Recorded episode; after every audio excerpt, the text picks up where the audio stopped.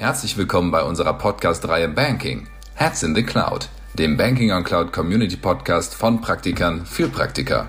Und damit auch herzlich willkommen zur ersten Folge. Bevor es losgeht, wollen wir euch ein Gefühl dafür geben, was euch in dieser Podcast-Reihe erwartet. Cloud ist die Schlüsseltechnologie für die Digitalisierung der Bankenbranche. Und längst ist sie keine ferne Zukunftsfantasie, sondern hat den Nachweis für die Lieferung stabiler und zielführender IT-Fähigkeit erbracht. Aktuell sind Banken in Bezug auf Cloud in unterschiedlichen Stadien. Einige Banken nähern sich mit ersten Pilotanwendungen der Cloud, andere befinden sich in umfangreichen Transformationen und wieder andere sind in der Cloud geboren. In der Podcast-Reihe Banking Heads in the Cloud sprechen wir mit ausgewählten Gästen aus dem Banken- und IT-Sektor über ihre praktischen Cloud-Erfahrungen und Zukunftsperspektiven. Gemeinsam blicken wir auf die spezifischen Schritte auf dem Weg in die Cloud sowie die Vorteile und Potenziale, aber auch die Hürden und Schwierigkeiten dabei und werfen zu guter Letzt einen Blick in die Zukunft der Banking Cloud. In der heutigen Episode spricht Dr. Thorsten Gudjons mit Holger Wessling.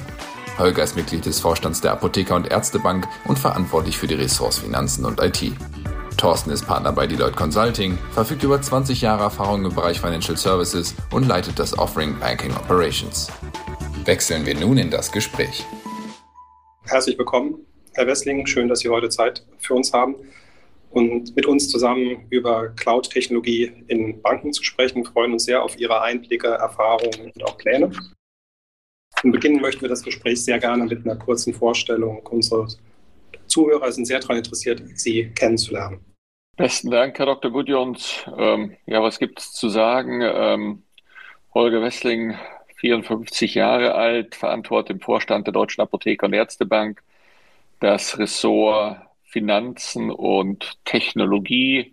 Ähm, wir sind als Apobank ja mittlerweile im Eigenbetrieb unterwegs. Ich selbst bin eher ein bisschen später dazu gekommen. Die meiste Zeit meines Lebens war ich eher vertriebsnah unterwegs ähm, und äh, freue mich jetzt seit einer gewissen Zeit immer mehr das Thema Prozesse, Technik, aber immer auch mit dem Blick auf die Weiterentwicklung genau von Prozessen und Technik Richtung Kunden bei uns in der Apobank verantworten zu dürfen. Ja, das ist ja super. Also gerade diese Weiterentwicklung ist ja genau das, ähm, was das Spannende für uns ist. In, in, dem Zusammenhang gleich zu Beginn die Frage, warum ist die Cloud-Technologie für die Apobank wichtig? Wie kann die Apobank mhm. vor allem geschäftlich äh, von der Cloud-Technologie profitieren? Gut, also ich denke mal, äh, ohne die Nutzung der Cloud sind heute innovative Geschäftsmodelle, aber, und ich glaube, das gilt gleichermaßen, moderne Betriebsmodelle für Banken kaum mehr möglich. Ähm, ich denke da äh, nicht nur an Kundenportale, Apps oder Schnittstellen. Ich denke da gleichermaßen an einen modernen Bankbetrieb, der so in diesem Spannungsfeld Wirtschaftlichkeit, Flexibilität, ähm, Dienstleistungen entsprechend erfolgreich agieren sollte. Vielleicht vor diesem Hintergrund des Ausblicks und der Ziele ähm, geben Sie uns doch bitte mal einen Einblick, einen kurzen Einblick, wo die APO-Bank heute steht. Also wir haben uns als APO-Bank dem Thema natürlich auch strukturell genähert. Äh, das heißt, wir haben ähm, uns erstmal über eine Cloud-Strategie und dann der Entwicklung eines Cloud-Kompetenzzentrums die Basis geschaffen für entsprechende Applikationen in der Cloud. Ähm, das heißt, ähm, zentrales Element und Treiber der Operationalisierung wird unser Cloud-Kompetenzzentrum sein. Das heißt, das ist eine übergreifende, projektunabhängige Einheit, die die Implementierung einheitlicher Standards und Prinzipien für die Cloud-Nutzung entsprechend orchestrieren und auch überwachen soll. Das Cloud-Kompetenzcenter ähm, übernimmt ja eine zentrale Rolle für die Weiterentwicklung mhm. und die Reise in die Cloud. Es gibt ja Unternehmen, die ähm, den Weg in die Cloud als dezentrale Aufgabe wahrnehmen, als Unternehmensaufgabe. Mhm. Können Sie vor dem Hintergrund vielleicht noch kurz das Cloud-Kompetenzcenter ein Stück weit einordnen? Ähm, äh, sehr gerne. Äh, vielleicht fange ich einfach mal an mit dem, mit dem Größenverhältnis im Vergleich zur Organisation. Ähm, wir haben uns erstmal entschieden, das Cloud-Kompetenzzentrum mit fünf dauerhaften MAK zu versehen. Eine davon in der Teamleitung. Und wir wollen die Kompetenzen aus unterschiedlichen Bereichen der Bank bündeln. Ähm, IT, Risikocontrolling, Recht, Datenschutz, Provider Management, Einkauf ähm, etc. Ähm, und werden aller Voraussicht nach vielleicht auch an der einen oder anderen Stelle extern besetzen müssen. Und um jetzt auch die nötige Traktion zu haben, haben wir äh, unbesetzte Stellen auch mit externen IT-Cloud-Beratern entsprechend unterstützend äh, besetzt, ähm, weil am Ende ist es ja auch für uns ein Weg und ein Prozess und so ein bisschen ähm, kriegt man das auch nicht über Nacht. Ähm, die initialen Aufgaben des Cloud-Teams sind ganz klar, wir müssen erstmal Prozesse definieren und etablieren. Ähm, und die Themen, die dann relevant sind, liegen auf der Hand. Cloud-Entscheidungsprozesse, Cloud-Sicherheit, Cloud-Handbuch, Cloud-Rollen, ähm, Cloud-Enterprise-Architektur. Also all die Themen liegen heute in diesem Kompetenzzentrum in der Bündelung. Aber, und das war ja Ihre Ursprungsfrage, Herr Dr. Gudjons, soll natürlich von da aus sich auch in der Bank am Ende des Tages wiederfinden. Das ist die Zielsetzung. Deswegen ist das Kompetenzzentrum vielleicht auch so ein bisschen eine Art Inkubator. Genau, das, so habe ich das auch verstanden, dass das eine, ein Abbild des Unternehmens ist mit seinen Fähigkeiten, sowohl der geschäftlichen Fähigkeiten, aber auch der Voraussetzungen, Datensicherheit hatten Sie genannt, etc., hat man hier zusammengeführt, um schnellstmöglich einen sauberen Aufsatzpunkt zu definieren. Ich hatte aber auch verstanden, dass das Cloud Competence Center ein Element ist, um den Weg in die Cloud zu äh, beschreiten. Ich habe auch verstanden, es gibt noch weitere Elemente. Also es gibt weitere Elemente. Ich glaube, ganz wesentlich sind natürlich für uns auch äh, die ersten Leuchtturmprojekte und Piloten. Ähm, und die stehen natürlich am Ende repräsentativ für Cloud-Nutzungsszenarien, aber auch natürlich für den Buy-in in der Organisation, aber eben auch um das Thema Erfahrungsschatz äh, äh, anzureichern. Ähm, und deswegen sind wir an unterschiedlichen Stellen dabei, äh, unterschiedliche Nutzungsszenarien im Moment auch schon aufzubauen. In Teilen haben wir sie auch schon äh, und daraus natürlich auch äh, die Basis zu entwickeln für eine zukünftige Landscape. Absolut. Und was ich da auch stark rausgehört, aber unter anderem rausgehört habe, ist, ähm, das ist ja auch ein Veränderungsprozess für die Organisation. Ja, mhm. So eine Organisation verändert sich ja auch nicht über Nacht. Das heißt, genau. ich habe jetzt da auch rausgehört, Cloud ist auch die Aufgabe, für das Unternehmen, die Mitarbeiter und das Unternehmen an sich und die Organisation mitzunehmen auf diese Reise, damit Cloud keine isolierte Übung bleibt, sondern in die Gesamtorganisation abstrahlt. Mhm. Also äh, absolut. Ich, ich mache das an einem Beispiel fest, Herr Dr. Gudjons. Ähm, ein Leuchtturm wird für uns natürlich auch sein, äh, die Kollaborationsumgebungen und Arbeitswelten zu modernisieren. Da haben wir jetzt ja auch in den letzten zwei Jahren vieles ähm, auf der Überholspur lernen müssen äh, durch Covid. Äh, Schlagwörter bei uns sind da natürlich Office 365 beziehungsweise Teams. Und da ist natürlich ganz klar das Ziel, den Buy in, in der Mitarbeiterschaft äh, auch entsprechend äh, zu stärken, um einfach relativ zügig ähm, über die Vorteile, die die entsprechenden Umgebungen bieten, das Thema Cloud positiv zu besetzen. Gibt es eine ein primäre Nutzendimension der Cloud für die Apobank? Es gibt ja verschiedene Hebel, über die man nachdenken kann. Ähm, eine Kostenersparnis, äh, die modernen Arbeitswelten für die Mitarbeiter etc. Gibt es da einen primären Hebel, den die Apobank anstrebt, oder ist es eher ein ausbalanciertes äh, Bild? Also ich würde sagen, heute haben wir ein eher ausbalanciertes Bild, aber da sich das Thema ja weiterentwickelt, nicht nur bei uns, sondern in der Branche, ähm, wäre ich da sehr vorsichtig zu sagen, wo sind wir mal in vier oder fünf Jahren. Ich glaube, was sich natürlich festhalten lässt, ist, ähm, wir setzen natürlich jetzt erstmal in der kommenden Zeit sehr stark auf kundennahe Applikationen. Ähm, das ist auch ganz wichtig. Aber nichtsdestotrotz, und ich hatte es ja auch eingangs schon gesagt, sind Themen wie Wirtschaftlichkeit und Flexibilität ja auch wichtig, die vielleicht indirekt auch wieder auf Kundennutzen einzahlen, aber natürlich auch andere äh, Zwecke erfüllen. Deswegen das war die lange Antwort, Herr Dr. Gudjons. Die kurze Antwort ist ja, ein ausbalancierter Ansatz, zumindest Stand heute. Genau, und ich habe auch mitgenommen ähm, das Thema Cloud und ich glaube, das ist ja auch eine Selbstverständlichkeit. Ohne mit der Facette und dem starken Fokus auf den Kunden ähm, ist ja auch undenkbar.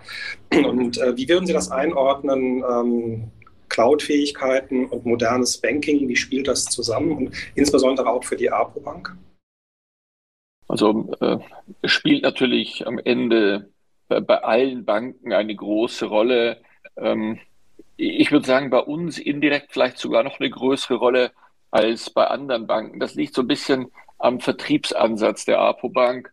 Ähm, wir haben sehr stark ähm, Netzwerk- und wissensbasierte ähm, Vertriebsstrukturen und gerade natürlich Wissen wiederum hat, äh, ist irgendwo ein Derivativ am Ende natürlich auch von Daten. Ähm, und äh, bei Datennutzung bist du natürlich auch sehr schnell bei dem Thema Cloud. Ähm, das heißt, äh, für uns mit einem datengestützten Vertriebsansatz, und ich meine bei datengestützten äh, Vertriebsansätzen jetzt nicht nur irgendwie eine verbesserte oder fokussierte Vertriebssteuerung im Sinne eines besseren CRMs.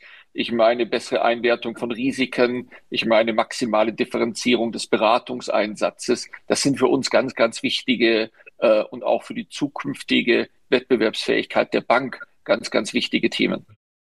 Herr Wessling, ich habe verstanden, dass die, äh, der Weg der APO-Bank in die Cloud ein, ein, schrittweiser, äh, mhm.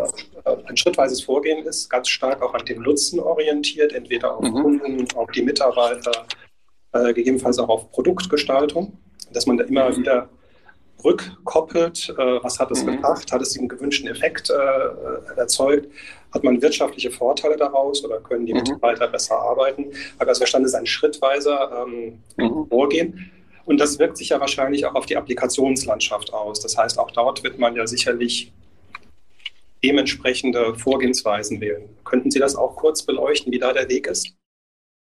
Also ähm, ja, so ein bisschen ist der Weg das Ziel. Wir werden natürlich mhm. mit einer Mischkonstellation aus Cloud- und Non-Cloud-Systemen erstmal arbeiten. Die werden sich in der Gewichtung ein bisschen verschieben. Aber es gilt hier ganz klar natürlich ähm, eine sehr strikte Kosten-Nutzen-Betrachtung im Blick zu haben. Am Ende ist nicht mehr Cloud das Ziel, sondern wirtschaftlichere und kundenfreundlichere äh, Dienstleistungen. Und deswegen will ich heute ähm, auch zu etwas zum jetzigen Stand äh, für unsere Organisation keine festen Cloud-Quoten oder dergleichen festlegen, sondern wir haben uns erstmal ganz bewusst gegen Zielvorgaben entschieden.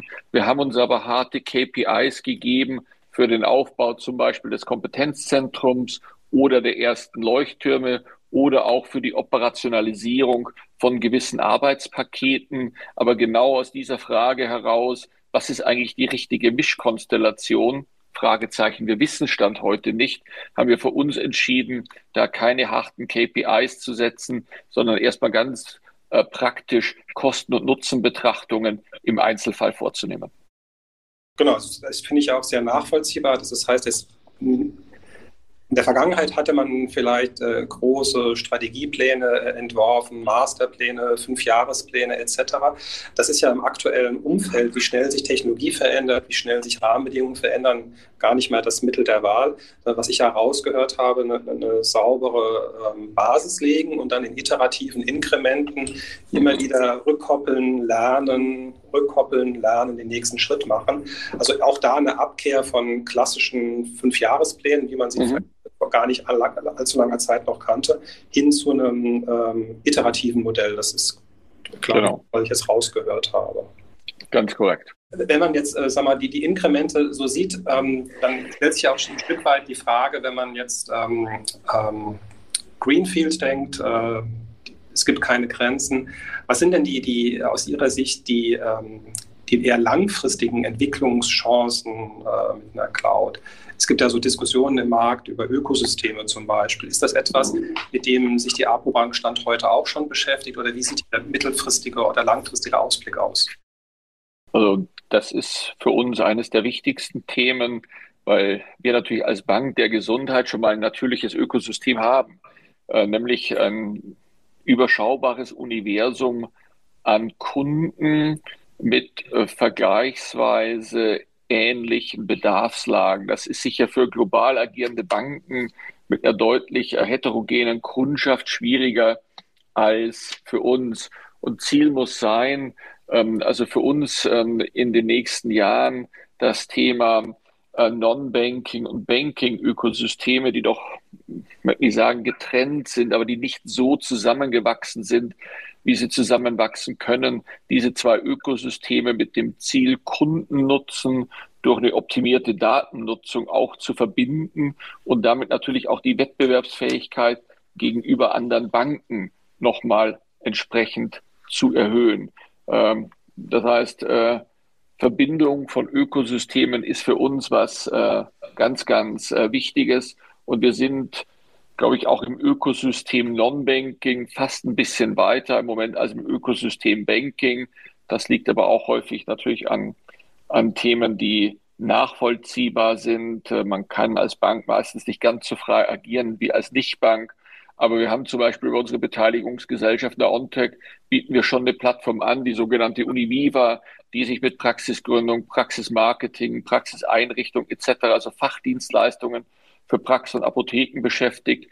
Und wir haben in der Bank auch einen Piloten, Optiprax, die offerieren innovative datengestützte betriebswirtschaftliche Praxisberatung.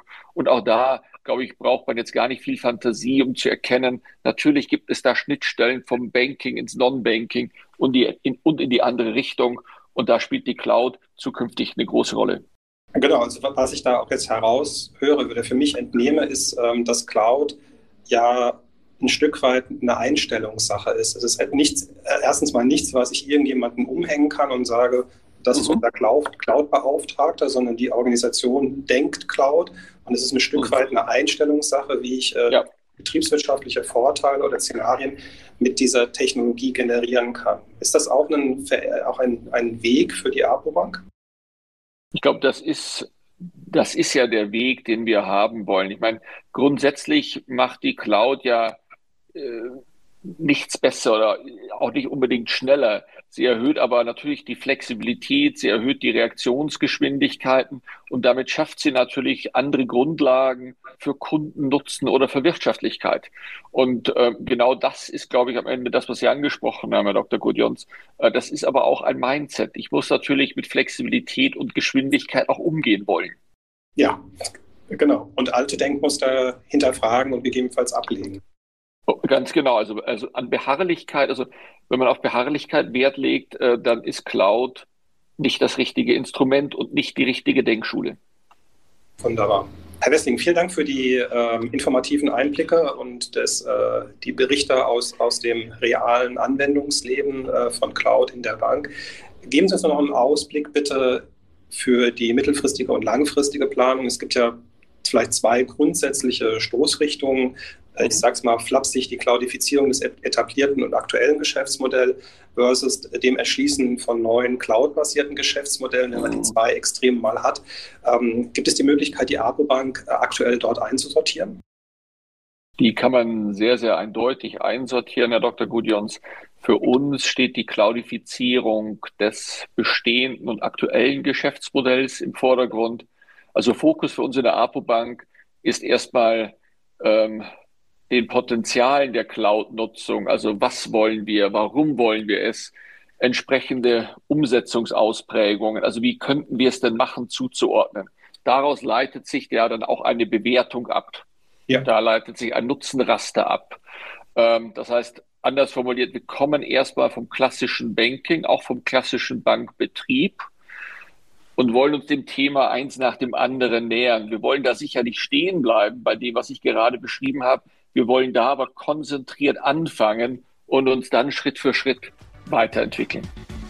Wunderbar. Herr Wessling, vielen, vielen Dank für diese Einblicke in die Realität bei der Apobank. Hat mich sehr gefreut. Sehr gerne. Dankeschön.